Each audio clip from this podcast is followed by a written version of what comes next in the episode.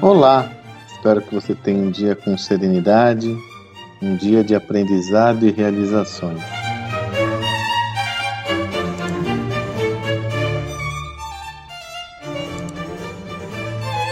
No áudio de ontem, eu comentei sobre um aprendizado que extraí na nossa imersão de um insight que um dos participantes, o André Heller, nos trouxe.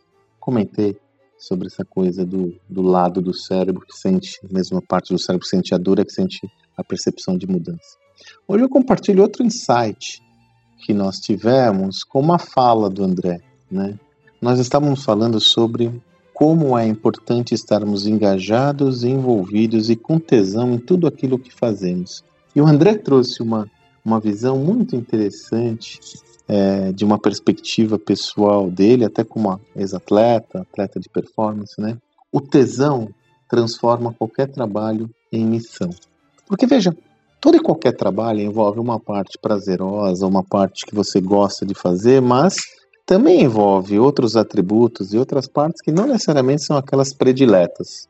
Quando você se dedica a fazer algo que você não gosta, se você não tiver tesão, vai ser quase que um fardo realizar aquela tarefa. Por isso que muitas vezes as pessoas se desencorajam a realizar iniciativas é, pessoais que demandam muito envolvimento e que de repente são tarefas que não estão muito relacionadas àquilo que os indivíduos mais gostam ou desejam. Como você encontra a força para desenvolver qualquer atividade com o mesmo nível de performance e engajamento, desde que você tenha tesão para fazer aquilo que você esteja fazendo. E quando eu falo tesão, eu volto a dizer uma frase que eu sempre cito, né? Não há nada de errado em eu fazer algo que eu não goste em prol de algo que eu goste muito. Porque, como eu disse, toda e qualquer atividade envolve tarefas que são prazerosas e outras que nem tanto. Porém, em algumas situações, essas não prazerosas vão ser essenciais para a execução daquela tarefa. Assim, o tesão, o engajamento, a motivação, ela é o que dá o, o impulso para que você faça a atividade desejada na sua plenitude. Eu me recordo que uma vez eu gravei um áudio comentando que eu adoro gastronomia, mas eu não consigo cozinhar. Eu não consigo, eu, eu adoro gastronomia, mas não gosto de cortar cebolas.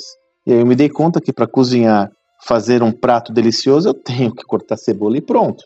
Qual que é o meu tesão? É o resultado daquilo que eu vou fazer. É o prazer e a satisfação das pessoas.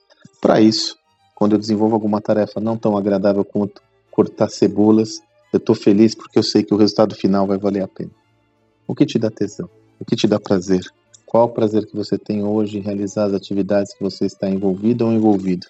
Qual o prazer que você tem hoje com o seu negócio? Esse é um tema central, sobretudo num ambiente tão desafiante quanto que nós estamos passando devido à pandemia.